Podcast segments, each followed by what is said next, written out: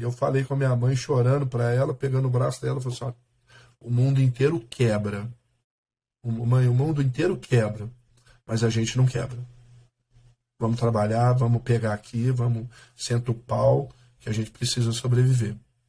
E Marane, Deus foi tão bom com a gente, bicho, que eu vendia mais fechado do que aberto, velho. Você está no Donos de Restaurantes Cast, o podcast feito para o dono de restaurante, para um dono de delivery, para um dono de qualquer negócio de alimentação. Se você ainda não é meu aluno, se você ainda não faz parte do portal Donos de Restaurantes, acesse www.donosderestaurantes.com. Faça sua assinatura, seja um membro VIP e consiga ter resultados extraordinários no seu restaurante. Você vai ter todo o conteúdo que você precisa para alavancar o seu negócio: conteúdo de finanças, conteúdo de marketing, conteúdo de vendas. Então, não perca mais tempo, seja meu aluno do portal Donos de Restaurantes. Para mim é um prazer muito grande estar tá te recebendo aqui, porque além de membro do meu grupo de elite, você é um cara que eu considero um grande amigo. Seja bem-vindo aqui ao meu podcast. Obrigado, professor. Obrigado a toda a turma do DDR aí. Pessoal sempre muito solícito comigo. Léo, vamos começar aqui já com o pé na porta para as pessoas que ainda não te conhecem. O seu negócio é uma comida portuguesa. E comida portuguesa já remete uma comida mais cara. Como é que é trabalhar com um tipo de gastronomia onde o público é extremamente qualificado e extremamente nichado? É, por um lado, é uma coisa excelente, né? Porque, eu, entre aspas, eu estou nadando em águas é, é, tranquilas. É, eu trabalho com bacalhau. Bacalhoada não é um prato fácil, é um prato é, com, de, de, pessoas mais, mais adultas, né? adultos resolvidos, eu costumo falar assim, adultos direcionados. É, poxa vida, é muito fácil quando você trabalha com produto de qualidade e você cobra preço. E como bacalhau não é qualquer um que come, porque é um produto caro já tradicionalmente, é, é, um, é fica bem nichado. Puxa vida, a gente costuma falar assim: quem come bacalhau é rico. Infelizmente ou felizmente. Não tem. Não, porque a proteína é cara. E a gente repassa o valor da proteína, a qualidade da proteína. É verdade, Léo. Eu que já tive a oportunidade de estar algumas vezes no restaurante do Porto e já ouvi falar, inclusive, que é o melhor bacalhau de Minas Gerais e, e talvez do Brasil. Como é que você enxerga isso? Para mim, é um motivo de muita honra. Isso é um dos objetivos meus, ser considerado o maior vendedor, né, a consumidor final de bacalhau do país e ter e ser referência no país, assim como, é, sei lá, o Dom do, Ala, do Alex Atala é um chefe, um grande chefe, poxa vida, cara super conceituado. Eu quero o meu sonho, o meu desejo, né, é que o restaurante do Porto seja referência a nível nacional. Nós já somos hoje o maior vendedor de bacalhau do estado, somos um dos grandes vendedores do país, mas ainda estamos bem aquém, é, vamos dizer, do Rio, do eixo Rio-São Paulo, porque lá a quantidade de pessoas é maior. É, eu ainda acho que eu sou maior que o Espírito Santo, eu ainda acho que eu sou maior que o sul do país, que o Nordeste, é, que o Centro-Oeste o volume de bacalhau que a gente tem nas, nas, nas casas, né? somos duas unidades, Lourdes e Cidade Nova, a gente tem um volume muito bom, muito bom de bacalhau, tanto que somos especialistas no, no, no pescado. É isso aí, eu estava tava relendo ontem um, um, livro que eu adoro, Jorge Paulo Lema fala que sonhar grande e sonhar pequeno dá o mesmo trabalho. Então a gente precisa sonhar grande mesmo. Quando você diz que você quer ser visto, enxergado, reconhecido como o maior do Brasil na culinária, na gastronomia portuguesa, eu acho que a direção é essa mesmo. E quem te conhece sabe o quanto você pensa grande. Mas é importante ressaltar o que você disse aqui, Léo. A galera que está escutando a gente agora pelo Spotify, a galera que está assistindo a gente pelo YouTube. A escolha do ponto físico, a escolha do, do lugar onde você vai montar seu restaurante faz toda a diferença, né? Quando a gente está, eu que estou sempre em São Paulo, você também, que vai com frequência, São, eixo São Paulo-Rio, né? A gente tem uma quantidade de pessoas infinitamente maior. Inclusive, o poder aquisitivo nessas cidades é maior do que o poder aquisitivo de Belo Horizonte. Isso também faz diferença e é um fator a ser ponderado. Né? O, a gente, a gente né, conversando, assim, eu, meu pai, é, a gente. O pai, meu pai é o fundador, né, o Saldanho está ativo, Dona Glorinha está ativo ainda, então a gente conversa muito sobre isso, sobre expansão das lojas. A gente tem uma loja na Cidade Nova, que é a região leste, temos uma loja central, que é no Lourdes, e a gente gostaria muito de crescer para a Zona Sul. Porque a dificuldade de uma cidade grande, de mobilizar onde o dinheiro está, é na região centro-sul mesmo. E mobilizar cliente no final. Hoje, graças a Deus, as duas casas vendem muito bem no meio de semana, no, no final de semana mas no meio de semana isso ainda é complicado por deslocamento, a distância. Mineiro é um povo, o Belo Horizontino em si é um povo mais complicado de se trabalhar, é um povo que, não, que gosta muito de, de, de, de comodidades, né? de facilidades. É, mas é, o ponto é, é, fundamental. O restaurante da Cidade Nova existe há, há 44 anos, o mesmo ponto. Isso faz da gente uma referência da região. Mas se fosse para abrir hoje um restaurante no meu ponto, não, eu ia abrir na Zona Sul, lógico. Né? É, o Porto de Lourdes ele está centralizado, é um, é um, é, já está mais específico numa área mais nobre de Belo Horizonte. Mas o ponto é fundamental para qualquer negócio em relação à comida. Poxa vida, você vai trabalhar com comida mais nobre? Cara, você vai para onde o dinheiro está, não vai ah, vou abrir na Zona Norte, onde não tem dinheiro. Pô, o que, que você vai fazer lá, queridão? Vai para onde está o dinheiro, velho. É, é, a lei básica. Outro dia a gente estava conversando do lado do DDR do SWOT. Eu falei, ah, eu estou pensando. Bichão, a regra é a mesma, arroz com feijão, joga simples, joga bonito. Faz lá o SWOT. Boa. É isso. É, é, isso que você falou é muito importante. As pessoas, às vezes eu vejo as pessoas inventando muita moda, né, Léo? E, e, é isso. É, tem uma é, tem, um, tem um conhecimento descritivo, né, em um livro, que uh, mostra uma pesquisa que as pessoas estão dispostas a deslocarem até 7 quilômetros para irem a um restaurante, ou seja, 7 quilômetros seria ali uh, o máximo que alguém deslocaria para ir a um restaurante. Então a gente entende exatamente isso de uma forma científica, o que você trouxe aqui de uma forma super simples, objetiva e direta, que é você precisa estar onde o seu público está. Então, o restaurante do Porto que fica em Lourdes, que é sim o metro quadrado mais caro, o metro é. quadrado é. mais valorizado, é onde estão os grandes restaurantes, né? E aí eu estou tirando aqui Nova Lima, porque para quem é de BH, para quem conhece BH, Nova Lima acabou se tornando o, o, o, lugar mais acessado agora pelos novos ricos, não sei se a gente pode dizer assim, mas é uma área bastante valorizada. Mas enfim, não é nem faz parte de Belo Horizonte, mas enfim, fica ali na divisa. É, a gente sabe que, que é uma área muito acessada, mas Lourdes é, sem dúvida nenhuma, um, um bairro é, bastante nobre e, para mim, eu, eu acredito que seja o mais nobre de, de Belo Horizonte. Você fez um comentário aí, Léo, que eu preciso voltar, porque é um assunto muito, muito trazido aqui pelas pessoas que escutam o nosso podcast, pelas pessoas que entram para o portal Donos de Restaurantes e até para o DDR Master, que é o nosso grupo de elite, que é trabalhar em família. E eu quero saber de você como é que é para você trabalhar com seu pai, com sua mãe, você que cresceu dentro de um restaurante, como foi o meu caso também. Como é que é essa relação com a sua família? Marani, é, muita aprovação, né? É, eu sou veterinário de formação, eu sou especialista em bovino de corte. É, quando eu formei, eu, eu, eu saí para o mundo para tentar ganhar o mundo na veterinária durante seis anos. E meu pai me convidou a administrar um restaurante. Quando eu entrei no restaurante, bichão, eu achava que eu sabia tudo.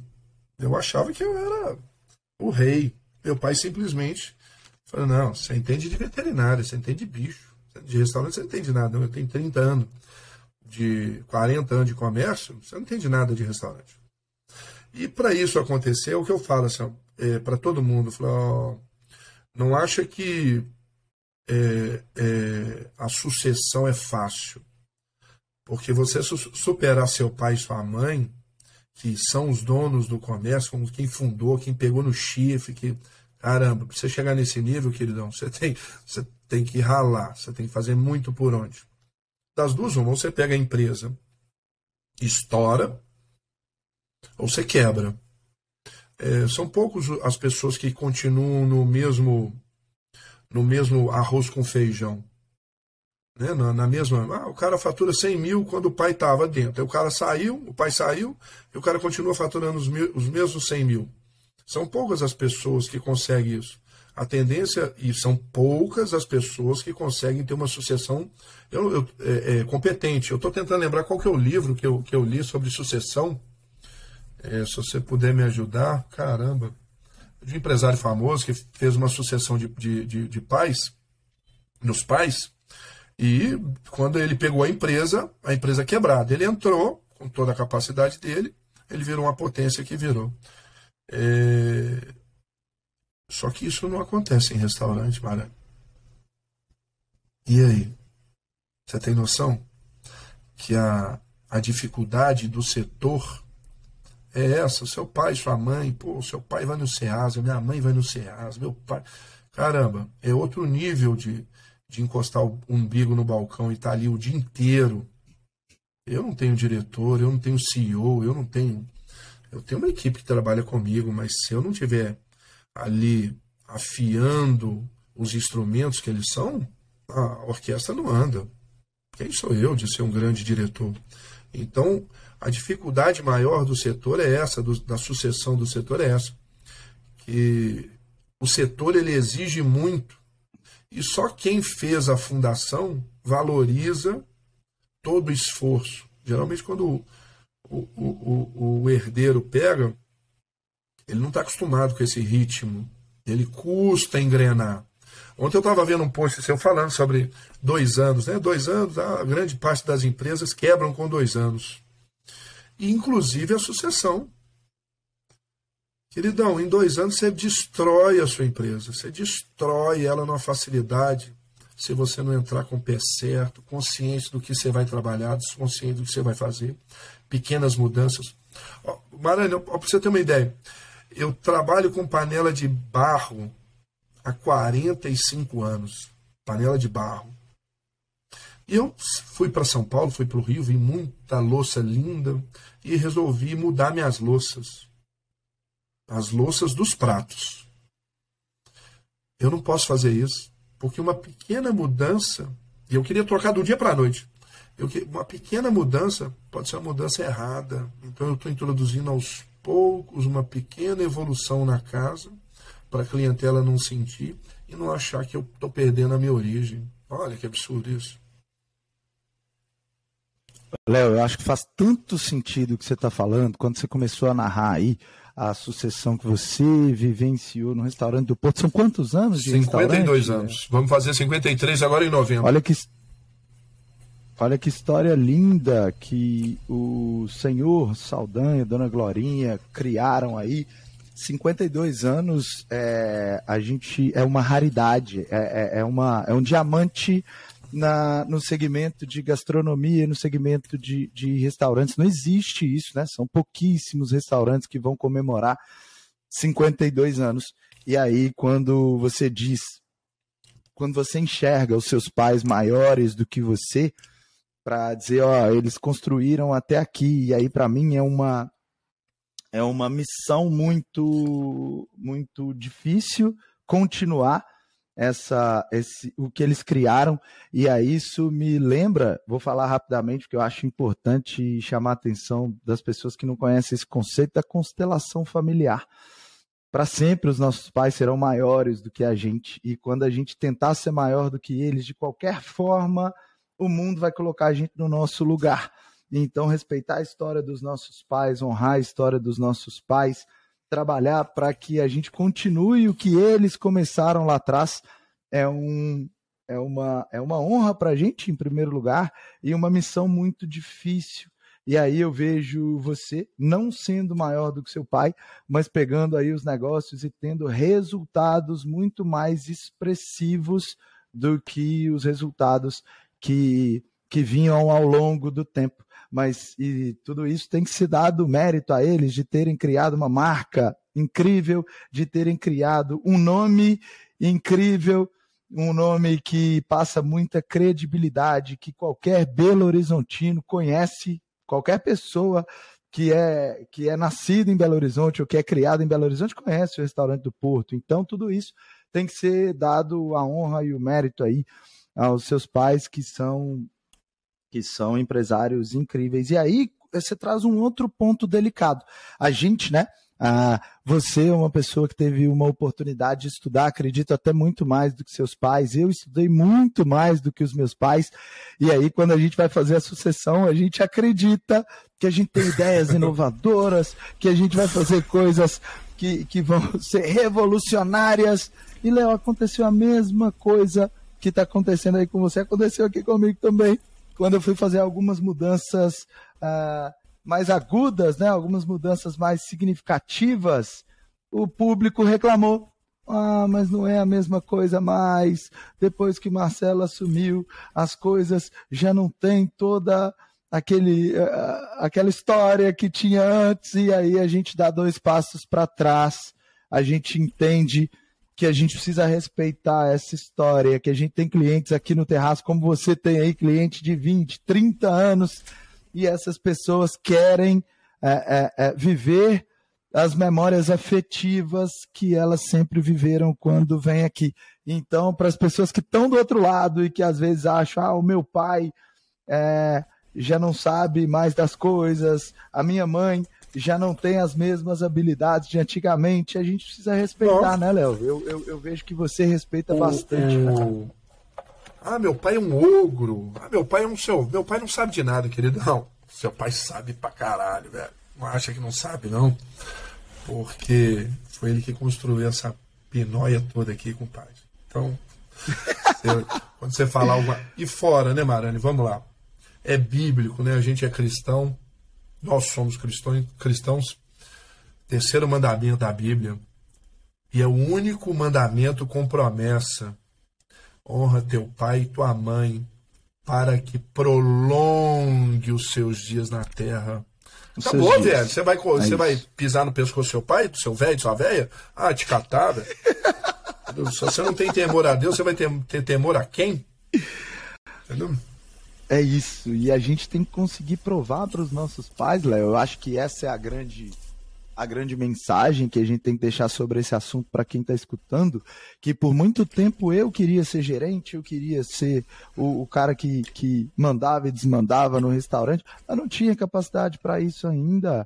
São nas pequenas vitórias que a gente tem que a gente consegue conquistar a confiança e, e, e, e a gente consegue provar para ali para os nossos pais, que são os fundadores, que são as pessoas que criaram o restaurante, que a gente tem condição de continuar aquilo. E o meu pai, para mim, ele disse: você vai ganhar lá fora. Quando você tiver ganhado lá fora, você volta aqui, e, se, você quiser, para continuar, porque sem ganhar lá fora não tem espaço para você aqui. E eles estão certos. É, eu tenho uma história legal, assim, que com 23 anos eu formei e eu fui ajudar minha mãe no restaurante morava no interior, vou, vim para Belo Horizonte e vim ajudar ela. Marcelo, com três meses, o relacionamento que eu tinha com ela, que era de amor, eu sou, eu, eu sou caçula, virou ódio em três meses. Aí eu saí para ganhar o mundo. E depois de seis anos, meu pai me chamou. E só que quando eu entrei com a minha mãe, eu entrei para ser gerentão. Eu mandava em todo mundo, xingava, brigava, cobrava, vamos botar métrica. Vamos... E meu pai, sabe qual que foi a primeira função que meu pai me deu? Quando ele me chamou, ele falou assim que você é muito bom veterinário, parabéns, mas agora você é dono de restaurante. Só que você não entende nada de restaurante. Primeira função minha, eu falo isso com todo orgulho, eu, meu pai foi muito, muito esperto, muito ciente da posição. Primeira função minha foi dedo duro, mano. Eu fiquei eu fiquei um mês como dedo duro. Tudo que eu vi errado eu anotava. Como é que foi isso? O que, que você via de errado? Eu, meu pai simplesmente chegou para você, ó, você não tem idade de restaurante, correto? Mas você já tem um treinamento, eu passei por três multinacionais, eu falo, você tem um treinamento, tudo você achar que você acha errado, você vai anotar e toda sexta-feira a gente vai fazer uma reunião. A reunião eu anotava lá, o cabelo do cara ficou mal cortado. É, o sapato dele está desamarrado, o cliente reclamou, aí ele parava, não, isso aqui não tem nada a ver, mas isso aqui importa. Foi a primeira função minha.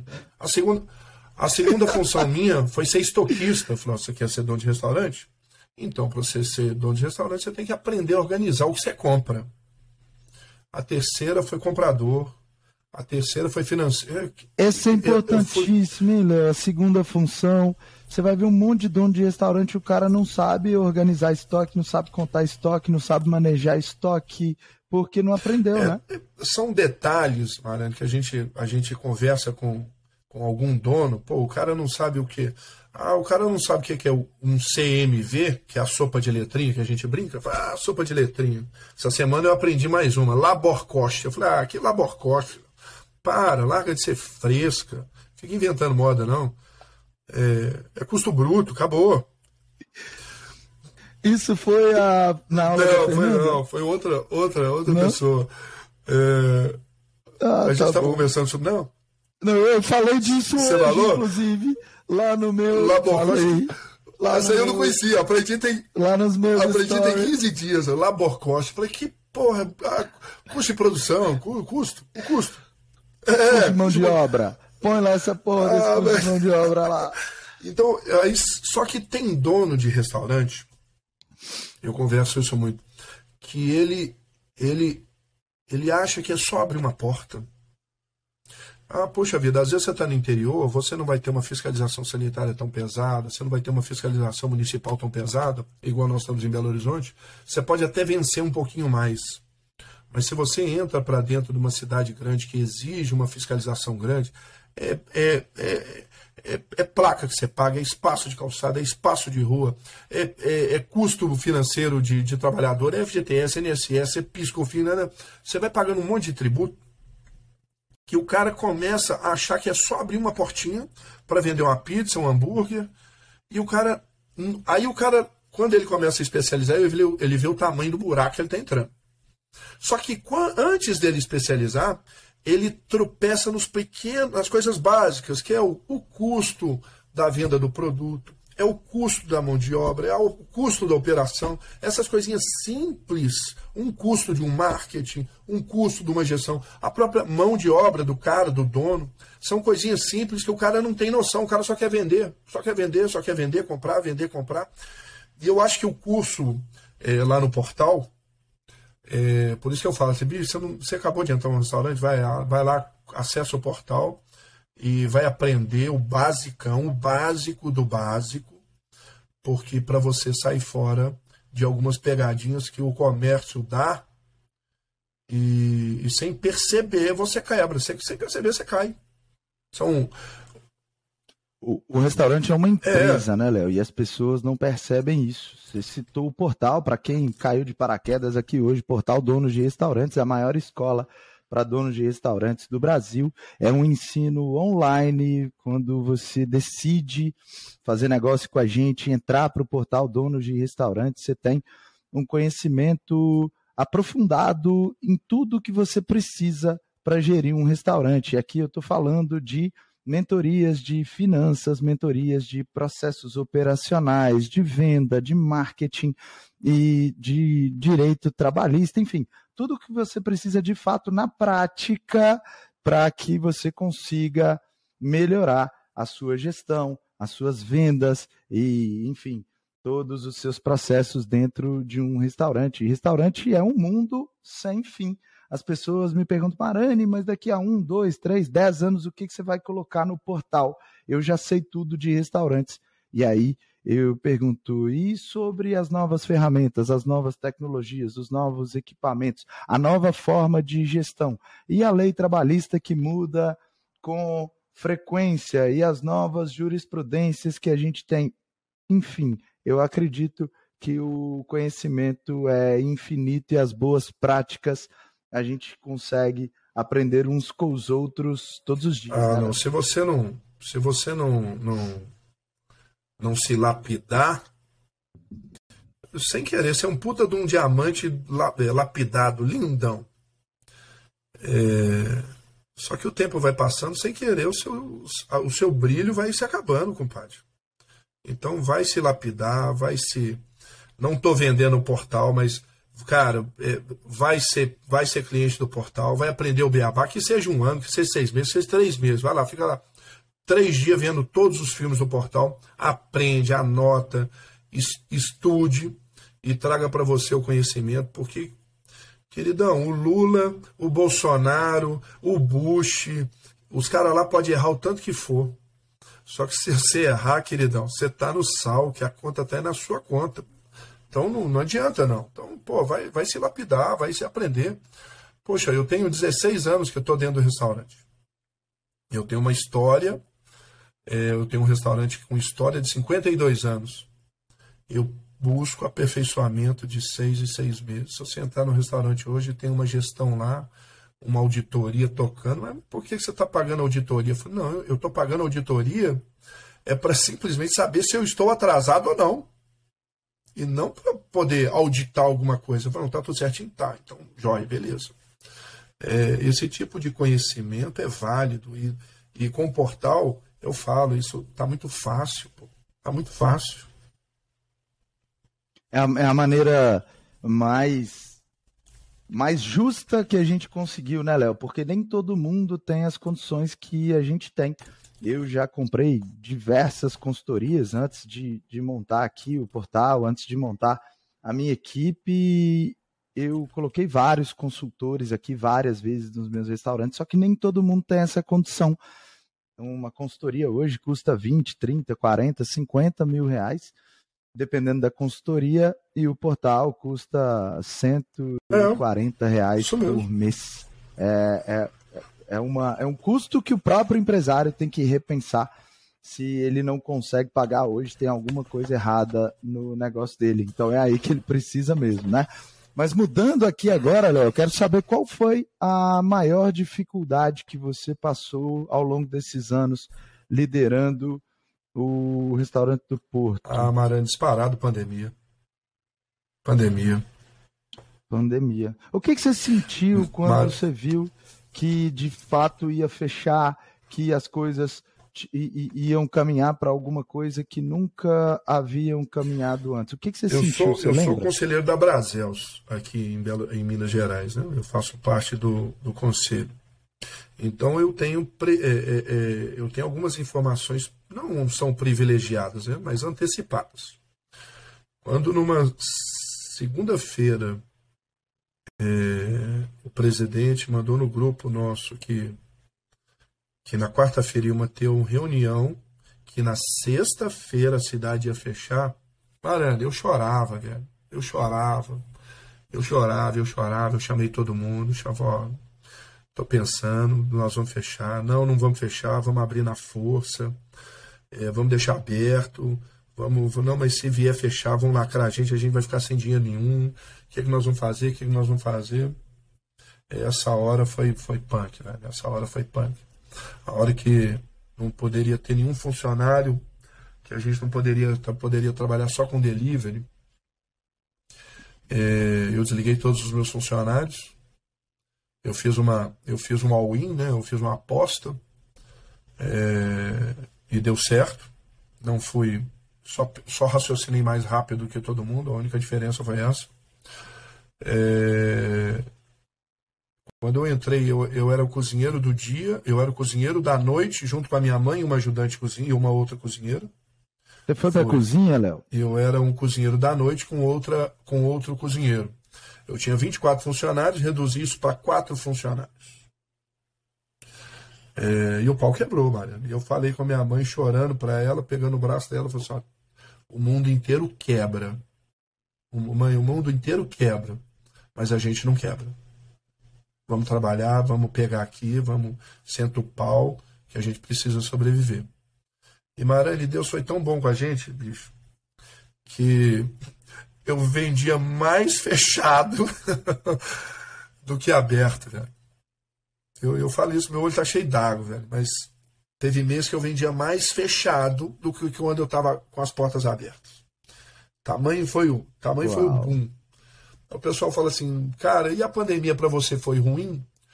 Eu não posso falar que foi ruim.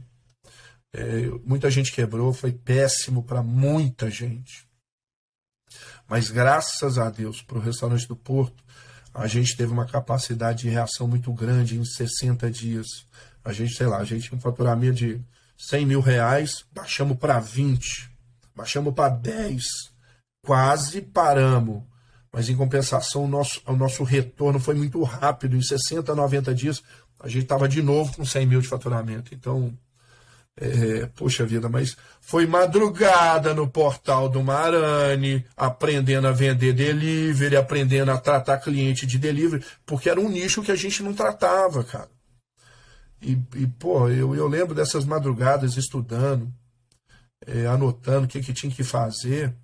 Aí eu parei de, o, o, o restaurante ele sempre teve 20% de, de faturamento de delivery. Você consegue entender que no meio da pandemia eu tive 100% de faturamento de delivery e vendendo mais do que aberto? Pô, isso, isso foi lindo, cara, isso foi lindo. Só que todo mundo vê o louro quando. Mas ninguém sabe a dor que eu tive, que a quantidade de noites que eu perdi estudando seu portal, estudando, lendo, jogando no YouTube e, e, e, aprendendo tudo sobre, sobre, sobre delivery, sobre a dinâmica do delivery, que é uma outra dinâmica do alacarte. Ô Léo, você, eu estava aqui, enquanto você falava, eu estava revivendo isso aqui na minha cabeça e pensando quantos restaurantes excelentes que eu conheço, que infelizmente fecharam as portas e a gente vê que, que, que aquela, aquele, aquela lei, né? de Darwin lá atrás, que não é o mais forte que vence, é o que tem a maior capacidade adaptação. de adaptação. Cara, se a gente for pensar isso, você acaba com todas as desculpas de praticamente qualquer empresário. Porque a sua comida não é uma não é a melhor comida para viajar no delivery.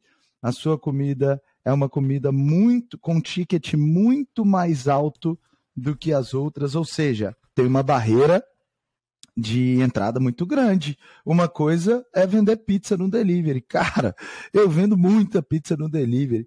Vender pizza no delivery é mole.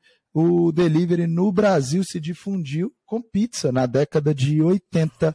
Então, para o consumidor pedir pizza em casa, é uma comida que ele divide com outras pessoas, é uma comida que tem muito pouca rejeição. Se a gente for falar de bacalhau, bacalhau não é apreciado por não. todo mundo.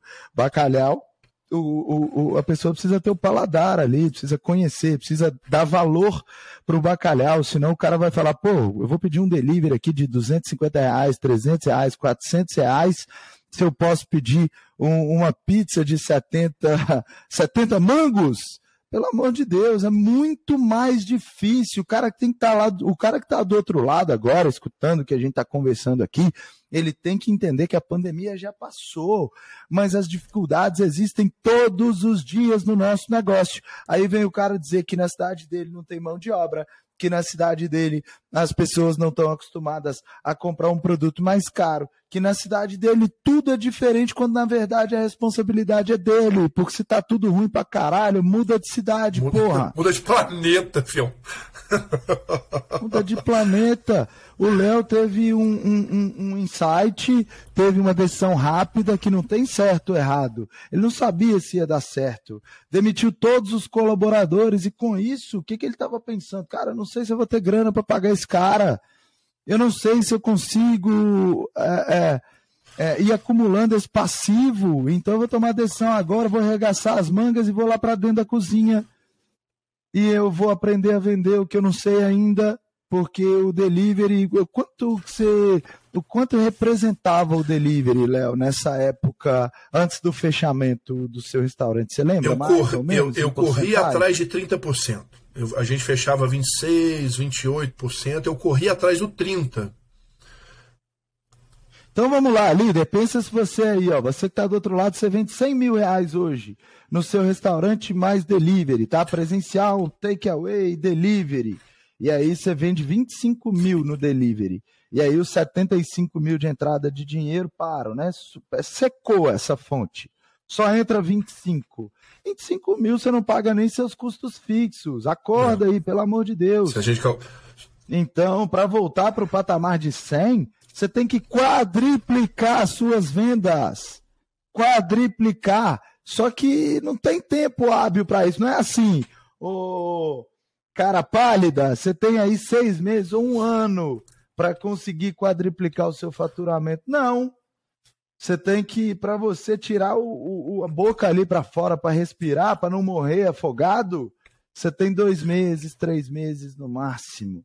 Então, a, abaixar o custo fixo com, com a diminuição dos salários foi a primeira atitude do Léo. E sim, o salário é o, o labor cost ah, aí, né, é. que a gente estava brincando mais cedo, é o que mais impacta o restaurante. Foi isso que o Léo tomou de primeira. E aí ele teve que ir para a cozinha, teve que levar a mãe dele para a cozinha e teve que assumir uma bronca que talvez já tinha muitos anos que o Léo não tinha eu lembro, assumir. Então é uma responsabilidade muito eu grande. Eu lembro dentro né? da cozinha, Marane, eu cozinhando com o telefone sem fio na mão, atendendo cliente. E aí, e, e mais importante ainda falar, em que eu fico vendo, falando, nego metendo pau em marketplace. Ah, porque o iFood é uma merda, porque não sei o quê. E eu sempre fui exclusivo iFood. E eu nunca gostei do iFood. E o iFood foi uma das plataformas, foi a única, não foi assim, foi uma plataforma que me salvou nessa época. Lógico, como eu não trabalhava iFood, eu trabalhava muito telefone, e muito WhatsApp, o cliente ligava para o meu WhatsApp para poder fazer pedido.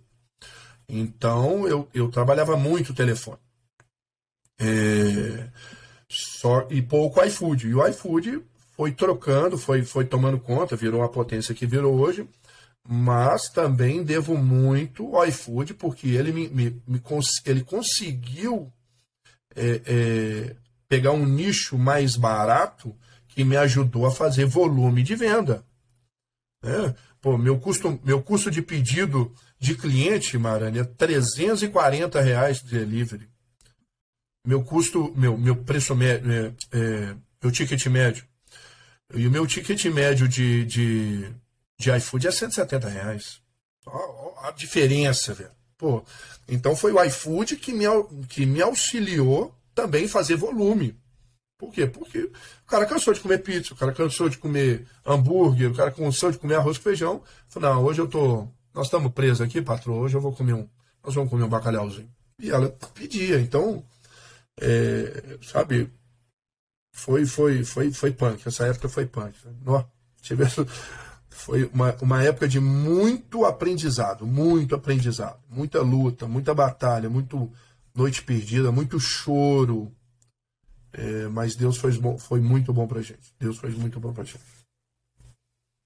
Aprendizado, né? A gente aprende na tensão, a gente aprende na dificuldade, na facilidade ninguém aprende, não. Na, quando, quando a gente tem uma dificuldade muito grande, a gente precisa extrapolar o nosso conhecimento, a gente precisa extrapolar a nossa resiliência, a nossa iniciativa, a nossa vontade de Eu vencer, acho que isso né? vai ser editado, mas experiência aí até pelo fiofó mesmo, Arane. Não adianta, não. Não vou editar porra nenhuma, cara. As pessoas. Mas experiência, aqui, quando a água bate na bunda, queridão, nego começa a pendar na ponta do pé na hora. Então não adianta, sabe? É assim que, é assim que a gente aprende. Léo, eu sou um dos caras que mais dá porrada no iFood. Eu sou o cara que me posiciono como dono de restaurante, como cara que olha pelos donos de restaurantes. Eu tenho uma influência muito grande na rede social e o iFood olha para a gente o tempo inteiro, porque eu realmente vou continuar lutando para a gente ter uma condição melhor de vender pelo iFood, de ser parceiro do iFood. Essa palavra tem que fazer sentido, ser parceiro do iFood. Mesmo dando muita porrada, eu sou um cara extremamente responsável e em todas as oportunidades que eu tenho, eu digo que o cara que está no delivery e está fora do iFood, ele ou não sabe nada de vendas, absolutamente nada. E aí o cara às vezes não sabe operar, e aí fala, pô, o, as taxas do iFood são muito altas. Meu amigo, quem coloca o preço é você. Então, se você tem taxas altas do iFood, você precisa trabalhar estratégias de vendas e precificar de forma que você tenha um lucro e um lucro bom, uma saúde financeira do seu negócio. Uma coisa não tem absolutamente nada a ver com a outra. Os clientes hoje estão no iFood, as pessoas pedem pelo iFood, pelo iFood você consegue ganhar tração. Eu conheço pessoas que, que têm operações uh, uh, muito saudáveis, muito mesmo, trabalhando com o iFood. Só que o que, que a gente precisa entender? O cara vende meia dúzia de, de, de pedido por dia. E aí ele opera pelo iFood e aí ele quer ter lucro. Porra, o problema não está com o iFood. O problema está com o seu restaurante, está com o seu posicionamento, está com sua falta de conhecimento, e isso precisa ser dito. Senão o iFood vira o inimigo do dono de restaurante, porque ele cobra taxa alta, e aí o cara tira a responsabilidade dele, que é de aprender a vender, que é de aprender a precificar, que é de aprender a posicionar a marca. Então, eu, eu vou continuar é, fazendo as minhas críticas mais ferrenhas ao que eu acredito que o iFood precisa evoluir, precisa melhorar, mas ao mesmo tempo eu vou cobrar a responsabilidade do cara que é dono de restaurante e não opera no iFood ou opera no iFood reclamando o tempo inteiro das taxas, como se fosse esse o único problema do restaurante. Não, essa parte, essa choramingação em relação aos marketplaces em si me dá no nervo, porque, porra, não vai, então não entra, compadre. Deixa o dinheiro na mesa, deixa que outro pega. Não tem problema, deixa o dinheiro para mim. É Se você não quer, achou ruim do iFood, deixa para mim que eu pego. Então. Deixa para mim que eu pego. Tá... O cara vai entrar no iFood vai. de qualquer forma. Se você não estiver lá, quem se ferrou e, desculpa te falar, é, desculpa falar pro cidadão que tá escutando. Queridão, iFood é um puta de um negócio, cara. E, e veio para ficar, acabou de receber capital externo, tá com dinheiro até a tampa e não vai largar o osso tão cedo. É que, as pessoas, é que as pessoas não sabem, Léo, que o iFood não é um aplicativo de comida. Ele virou um Isso ecossistema. Mesmo. O iFood hoje empresta dinheiro para o dono de restaurante. O iFood virou banco. Vende o mercadoria. Passou a empregar é. motoboys. O, exatamente. Vende mercadoria, virou um Vende embalagem. Marketplace. Vende embalagem, velho. Exatamente. A própria embalagem que você entrega, o iFood te vende. E não, e você não faz boleto, não. Ela desconta ainda do que você vai vender. Pô, virou um puta do ecossistema e os caras não, não, não caíram. Né? Não, iFood é chato. E as pessoas falam, ah, daqui a pouco vai ter um concorrente para iFood. E aí eu vou cravar nos próximos cinco, talvez dez anos, não apareça um alguém para brigar de fato nas mesmas condições com o iFood, porque o iFood cresce mais de 100% ao ano e ainda não tem nenhum adversário. Infelizmente, aí eu falo com todas as letras, eu falo isso com os caras. Eu tenho um acesso muito grande dentro do iFood e eu falo, infelizmente, o iFood não tem concorrente, porque precisava ter. Com a concorrência, a gente ia ter uma uma qualidade do próprio iFood muito melhor de se trabalhar. Mas eu não vejo absolutamente nenhum, é, nenhuma possibilidade do iFood ter um concorrente nos próximos cinco anos. O iFood fez um trabalho de formiguinha muito lindo nos últimos cinco anos, né? Capetando o cliente, moldando o consumo de venda. Ele tem é uma base de dados violenta e ele está na frente de qualquer um que for chegar. Das duas ou um cara vai comprar o iFood ou então é nunca é vai acompanhar. Porque o iFood tem uma base de dados muito grande e hoje em dia a gente briga pela base de dados. Você, você como dono de, de, de pizzaria, você quer saber onde está seu cliente, o que, que, ele come, onde ele vai, que hora é que ele gosta de comer. Pô, o iFood já tem isso tudo. Os caras têm o, os caras têm o dado do cliente e eles conseguem acessar o cliente, que é o principal, mas mais do que isso agora, né? Ter os dados de todos os restaurantes, é, qual a maior hora de consumo, quais os maiores produtos de consumo, enfim. É, é um domínio muito amplo. Léo, quero saber agora, né? Passou a pandemia, para quem está escutando aqui, essa gravação está acontecendo em agosto de 2022. A gente já tem um, um, uma normalização do mercado, né? A gente tem uma inflação muito alta hoje, mas de fato os reflexos da pandemia em si, até agora há pouco tempo a ANAC já dispensou as máscaras, demorou bastante tempo, queria uma segurança maior, então a gente pode passear ali pelos aeroportos agora sem máscara, então a gente entende que sim. Ah, a, a normalidade está voltando. Passou. Como é que ficou o seu delivery depois disso? Você voltou aos patamares que você tinha antes? O seu delivery caiu ah, aos patamares que, que, que, que a gente tinha em 2019? Ou você continua com uma venda mais alta do que você tinha? Bom, é lógico que o meu faturamento caiu né, de delivery, vamos ser honestos, né, eu tinha 100% de faturamento. Quando eu abri, lógico que ele ia retrair. Mas hoje ele, ele caiu em relação a Isso, 2021. É, mas é hoje, em relação a 2019, ele representa, ele representa 40%. Lembra que antes eu estava lutando para 25, 30%. Hoje o meu delivery é 40%. Uau! Eu não desejo, Omarani, entregar. Eu, porque o meu prato é caro. Caramba, eu quero que você. Eu quero, eu quero que Verdade. você pegue na mão da Fernanda e fale assim, gata, vamos jantar hoje, eu vou pagar um puta de um bacalhau para você e você vai jantar comigo. É isso que eu quero. Eu não quero te entregar uma comida de 300 pratas para você numa quentinha abafada, para você comer dentro da sua casa esquentada no micro-ondas. Não quero isso. Eu, eu desejo que você vá ao restaurante, mas eu sei que a comodidade ainda existe. É, então, para eu acho que eu tô bom. 60% de salão, 40% de delivery, é isso que eu quero. Sabe? Eu tenho que ter uma significância maior no delivery, porque eu trabalho o delivery bem. Minha embalagem é cara, você puxou minha orelha, eu investi em embalagem, eu tenho, eu tenho papel de qualidade, eu tenho azeite, eu tenho isso tudo. Eu trato o cliente muito bem dentro do meu delivery. É, mas eu ainda desejo, como um restaurante tradicional, que você venha namorar na minha casa e que não você fique namorando na sua casa, entende? Então 60 40, ah, 60 é 40 tá bom. E é totalmente e é totalmente diferente mesmo, né? Quando você está no restaurante do Porto, é, você senta lá, vem aquela panela maravilhosa, gigante de, de bacalhau borbulhando ali, ó. É, é completamente diferente. Como você disse, uma casa tradicional.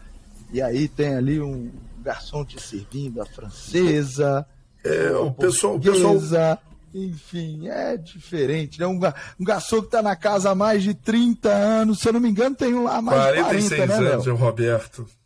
É. Uau! Que isso, cara. Alô, líder, você que tá aí, ó, com dificuldade de manter o seu colaborador por um ano, o Léo tem a velha guarda lá no restaurante dele. Eu, eu, eu perdi aqui, Léo, aposentou, infelizmente. Meu funcionário mais antigo era o Paulinho, era a nossa pérola negra, que eu brincava com ele. O Paulinho ficou mais de 30 anos com a gente. E você me conta aí que o senhor Roberto tem 46 anos. O cara tem mais tempo de restaurante do que a é, gente de vida, aqui, Não, mas isso, isso vários funcionários me pegaram no colo, velho. Eu tenho o Charlin, que é o meu gerente, que é o meu metre. Ele tem 37 anos de restaurante. 37 anos. Isso é, isso, é, isso é muito orgulho. Eu costumo falar que o restaurante do Porto é um, é um serviço público, é, é, um, é um emprego público. Você entra, você só sai se você quiser, porque eu não mando embora. E não mando mesmo. O cara entrou, fica. O cara entrou, fica. É... O cara só sai se ele ou aposentar ou ele morrer. Há, há um tempo atrás, antes da pandemia, estavam falando que quando a pandemia voltou, ah, porque restaurante vai acabar, porque, queridão, fica tranquilo, faça seu trabalho bem feito, faz sua comidinha bem feita, faz um atendimento bom, um sorrisão na cara, planta bananeira se o cliente pedir, faz malabares, o que for. Trate ele bem, porque do mesmo sorriso que ele entrou com a mesma expectativa, ele tem que sair. É, restaurante não vai acabar Restaurante existe desde antes de Cristo. Existiam as velhas tabernas que os pessoal iam para comemorar as vitórias nas batalhas. Então nós estamos falando de, de um consumo que ele é milenar. E agora você, porque veio uma pandemia e mudou o consumo da turma, você está achando que o restaurante vai acabar, velho? Acorda, abre o olho, bicho. Vamos ganhar dinheiro, que o dinheiro está na mesa. Vamos saber trabalhar. É isso. Léo, como é que foi a sua virada de chave? Você entrou para o restaurante, veio como. Falando nisso, tem nada a ver, hein, cara. O cara é veterinário, virou é, restauranteiro. O cara era especialista em gado de corte, agora ele trabalha com peixe. Então, então é, essa entrada, você, você chegou para trabalhar com o seu pai, você contou aí um pouco para gente, mas em que momento você conseguiu de fato começar a colher grandes resultados? O que, que aconteceu? O que, que você começou a fazer? Você, você consegue identificar esse momento? É... Quando eu comecei a colocar mais personalidade minha na casa, a coisa começou a mudar o jogo. Porque eu sempre, eu sempre estava é, na sombra dos meus pais. E a partir do momento que eu resolvi, eu fui a São Paulo, fui ao Rio, conheci outros restaurantes e comecei, comecei a colocar mais personalidade na casa, ter um cardápio com a minha cara, com meus sabores, com o que eu gosto, ter uma carta de vinhos com os rótulos que eu gosto de beber, que eu gosto de indicar, ter entradas com, com, com puxa vida, ter uma entrada simples, marande, puxa, qual foi o queijo que acabou de ganhar, bicho? O melhor queijo do planeta, o canastra. Correto? Queijo canastra, queijo Minas. Poxa vida, eu não sabia disso, né? Mas em novembro eu inventei, porque eu não gosto de queijo Serra Estrela. Queijo Serra Estrela é um queijo típico português que ele é feito de ovelha. E eu não gosto do cheiro do leite da ovelha. Então eu nunca gostei do bolinho de bacalhau recheado com queijo Serra de Estrela. E eu fui inventei o queijo canastra, recheando o meu bolinho de bacalhau. Você consegue entender que hoje o meu bolinho de bacalhau recheado com queijo canastra é um sucesso? Que o pessoal endoida quando come? E eu não sabia que o queijo canastra ia ser, ia ser campeão do mundo como o melhor queijo do mundo. Não, eu simplesmente segui a minha intuição do que eu gosto, do que eu acho que, que eu posso testar. É, e aí deu certo. Hoje o queijo. Você vai vir aqui comer bolinho de bacalhau com queijo canastra, você vai endoidar, é gostoso para danar, sabe? É, então são essas particularidades de colocar personalidade, o, o, meu gosto, que eu acho que a coisa começou a mudar. Quando eu entrei no restaurante há 14 anos atrás, Marani, eu, eu administro Cidade Nova e meu pai administra Lourdes. Toda introdução de produto é feita por mim. Toda mudança de cardápio, toda feita por mim. É, hoje meu pai já me dá, já me dá essa, essa liberdade. E há 16 anos atrás, quando eu entrei na, na, na administrando a Cidade Nova, aí durante muito tempo meu pai administrou, mais ou menos há seis anos eu tenho total autonomia da Cidade Nova. Mais ou menos há seis anos. É, não, seis anos, não, perdão, dez anos. É, em dez anos para cá, a Cidade Nova vendia 40% a menos que Lourdes. Não, é, é 40, 30% a menos. Hoje a Cidade Nova vende 40% a mais do que Lourdes. Então, Uau. O, e eu não roubei cliente, hein, tá? Lourdes continua vendendo bem, mas a Cidade Nova disparou. Né? A unidade da Cidade Nova disparou. É, lógico, tem uma mordida grande de delivery, que eu trabalho muito delivery, mas eu tenho uma mordida grande de salão. O ticket médio de Lourdes sempre foi 20% a mais do que a Cidade Nova. Cidade Nova, um restaurante, uma região mais simples, e eu tinha um ticket médio menor. É, hoje o ticket médio meu continua menor do que Lourdes, mas eu vendo 40% a mais do que, do que o Porto de Lourdes, tá, né? Se a gente for fazer uma análise mais fria, né, sem analisar números, como você disse que a unidade de Lourdes ainda continua com o volume de vendas que a gente chama de flat, né? Ali mais ou menos na mesma é, na mesma direção, no, no, mesmo volume. Se você conseguiu aumentar 40% e conseguiu passar 40% de luzes, a gente está falando aí que você aumentou pelo menos 70%, 80% do, do faturamento do negócio. Então é, é, é, um aumento absurdo, né? A gente sabe o quanto isso é difícil. Não, quando a gente tem uma situação, Léo, de uma casa que está no que a gente chama de ramp up, né? Que é, pô, a casa abriu há um ano, dois anos. Algumas mudanças que a gente faz, a gente consegue sim um resultado mais rápido. Mas no seu caso, você tinha uma casa, você tem uma casa que é bastante tradicional, uma casa de muitos anos, uma marca já consolidada que, que já passou desse ramp up há muito tempo. Mas aí a gente entende, né? Eu quero até te perguntar o que, que você acha que ocasionou isso, o que, que fez ter esse resultado, mas eu sei que grande parte disso é o cuidado que você tem com a casa, a reformulação de marca que você fez, aquela adega maravilhosa que tem aí no restaurante, enfim. Mas quero saber de você, o que você tem feito aí que tem dado. Para você certo? ter uma ideia, esse resultado veio de, de um tempo para cá, né? De, de, No meio da pandemia, fechou em março. Falei, ah, vou aproveitar que eu tô que eu tô fechado e vou fazer uma. Não, eu, eu ia fazer um. Bicho, ah, caramba, eu não posso falar dessas coisas, eu até emociono. Eu ia fazer uma reforma em janeiro. Em janeiro eu ia fazer uma reforma no restaurante. Nós estamos falando de, de 2020. E em março o comércio fechou. Eu não consegui, porque eu estava viajando, não consegui fechar um, um empreiteiro. E, e no meio da pandemia eu vi, eu vi uma oportunidade de fazer a reforma. Mas muito receoso, eu falei, esqueci saber o negócio, não vou fazer essa reforma, não.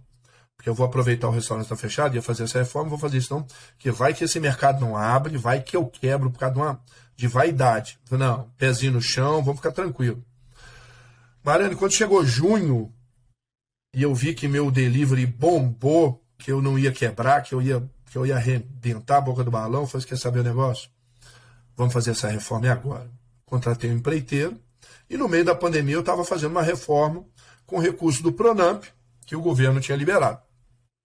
E o recurso, eu utilizei ele mais para uma segurança, porque o dinheiro já estava em caixa. Para se acontecesse alguma coisa, eu ter um dinheiro liberado para facilmente me recuperar. Então, a reforma já estava já tava tranquila.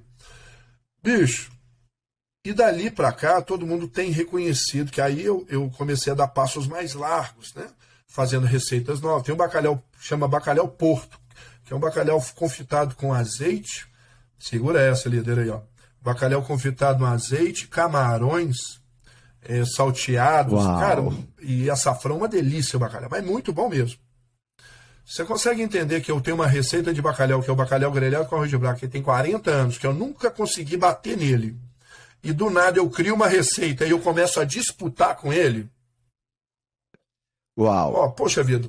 Não, não tem é, é, noção. É, é, questão de ideia. Caramba, eu não fiz nada. Eu só resolvi tirar um pouquinho da tradição e, e, e, e colocar mais uma opção. Pô, eu sei que você vai lá no restaurante e vai querer comer o mesmo bacalhau que você comeu com a Fernanda outro dia. Porque eu sou tradicional, você vai com essa expectativa. É verdade. E eu, eu, tenho que ter a opção que você comeu e eu tenho que ter uma nova opção. Aquele bacalhau lagareiro, eu vou te Entendeu? Contar, então, viu? É, é, difícil essas, essas mudanças em casas tradicionais assim, que eu não posso mexer muita coisa. Porque o que eu vou agradar muita gente, vou, mas eu também vou desagradar muito mais. Muito mais. É foda, é punk. Ô, Léo, você tá falando isso aí. Lembrei, né? Eu fiz uma reformulação no cardápio da terraça esse ano e, e eu fiz uma limpeza. Eu tirei uma porrada de coisa lá. E, e, e a gente tem que ter humildade mesmo, né? Como você tava descrevendo aí. Pô, como é que eu vou concorrer com, com o bacalhau, com arroz de braga, que é um prato super consolidado. Enfim, é, eu, eu, eu fui aqui fazer uma limpeza no cardápio, tirei dois pratos que que eu tive que voltar, cara. Os clientes vieram e falaram: pô, eu não vou voltar aqui mais, não tenho prato que eu como aqui a vida toda. Eu, eu, eu só venho no terraço para comer esse prato. E aí a gente precisa entender que quando a gente erra, o nosso mercado permite a gente corrigir esse erro tirei os pratos, a percepção dos clientes foi ruim, a minha casa também, né? O terraço é uma casa muito tradicional, a casa mais tradicional de Sete Lagoas hoje, junto com uma outra casa que chama Três Marias, de, de alguns amigos nossos aqui. Três Marias e o terraço são as casas mais tradicionais, mais antigas. da cidade. O Terraço com 42 anos, o Três Marias com um pouco mais de 60 anos. Então a gente tem que respeitar essa história. Tem pratos que não tem muito como mexer. Então a gente precisa de fato ter essas percepções, porque o que faz a gente ter o sucesso ou o fracasso não é uma decisão, é a coleção de decisões que a gente toma ao longo do tempo. E o que a gente precisa entender, Léo, pega essa, tá? Não sei se você concorda, mas eu vou contar aqui o que que o que que é a minha percepção, tá? Não sei se você concorda, mas eu, eu percebi ao longo do tempo que é, você não precisa acertar mais do que errar. Não é sobre isso em restaurantes. Muita gente acha que a receita do sucesso é acertar mais do que errar. Eu não enxergo dessa forma. Eu vejo que algumas decisões, quando a gente acerta, são decisões exponenciais. O resultado que isso nos traz é um resultado tão maior do que outros erros que a gente só precisa de algumas boas decisões e escalar essas decisões. Eu vou dar um exemplo para você e para as pessoas que estão nos escutando.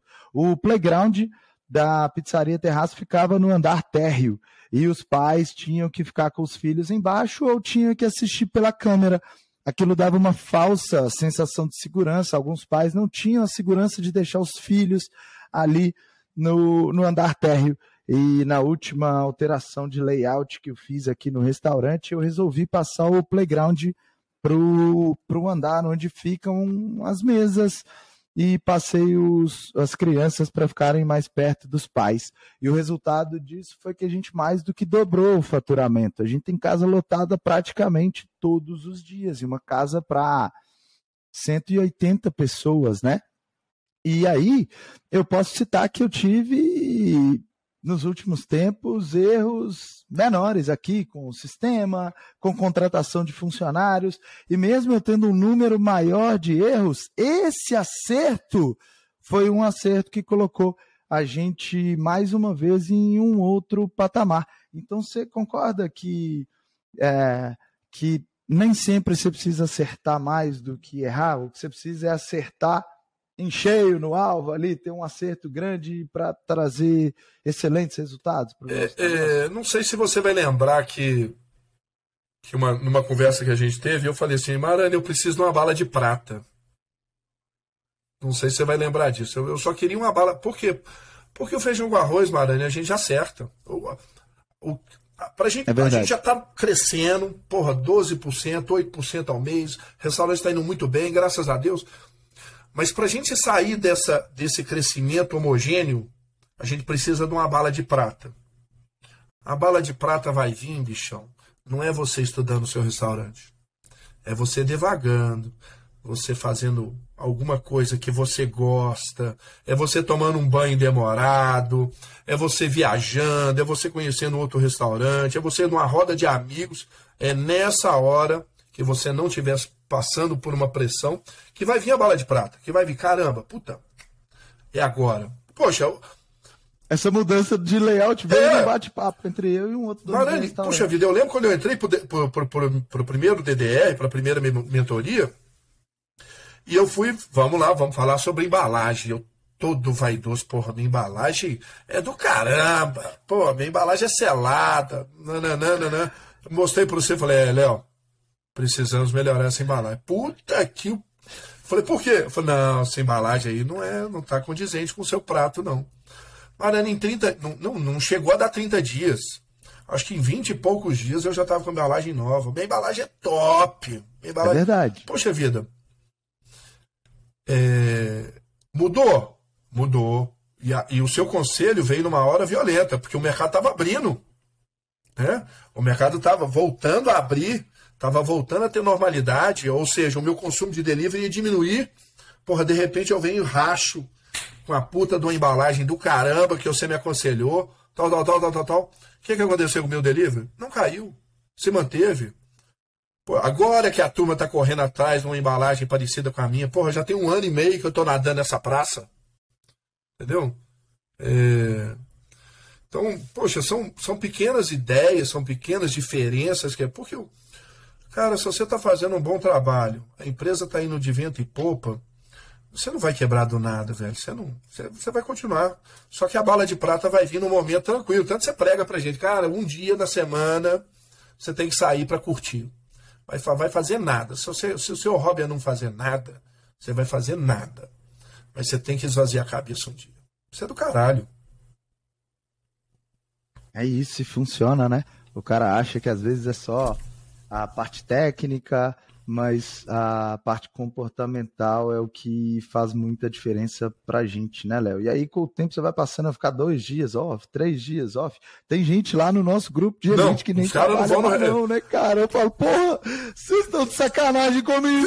Eu ensinei um negócio, vocês estão multiplicando aí por cinco, por cinco. Aqui, eu, eu falo... Eu, eu, não, eu tenho que ir no restaurante todo dia, senão me acho muito à toa. Eu falo, não, pelo amor de Deus, senão... eu tenho que trabalhar, filho. Lá eu sei que a estrutura roda sozinha. Eu sei que meus colaboradores são muito competentes. Eu sei que a clientela quer me ver, é, quer conversar comigo, se sente mais segura em ver o dono.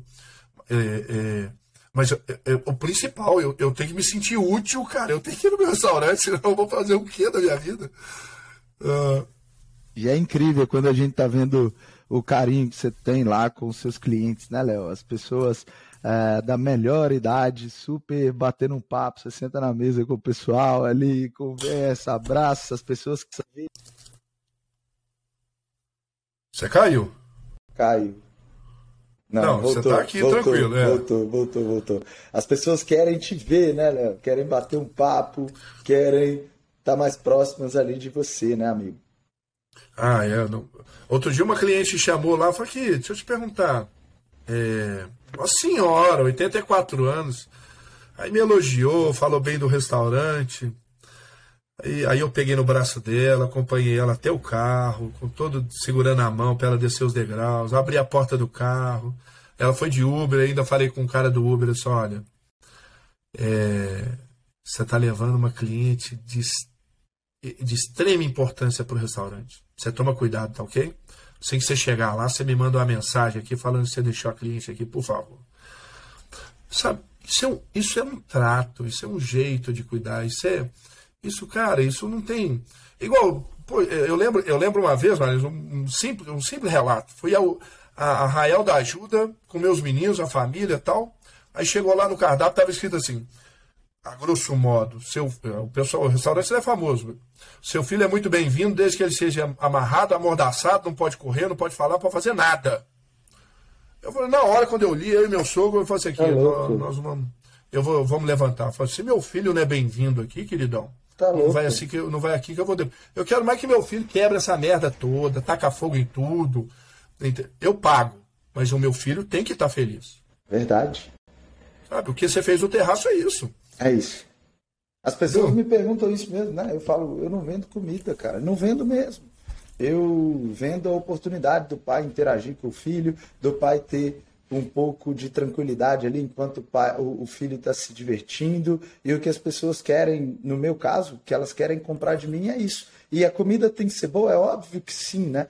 A comida é, é, é o que vai complementar ali a experiência dele. Mas no meu caso, o que a gente vende é, é a oportunidade dos pais estarem perto dos filhos em um ambiente ali de diversão, de criatividade, de, de interatividade. Esse nicho que você está abraçando é tão importante aqui em Belo Horizonte que tem restaurantes que, estão em, que eles estão em competição em fazer o maior parque infantil de BH.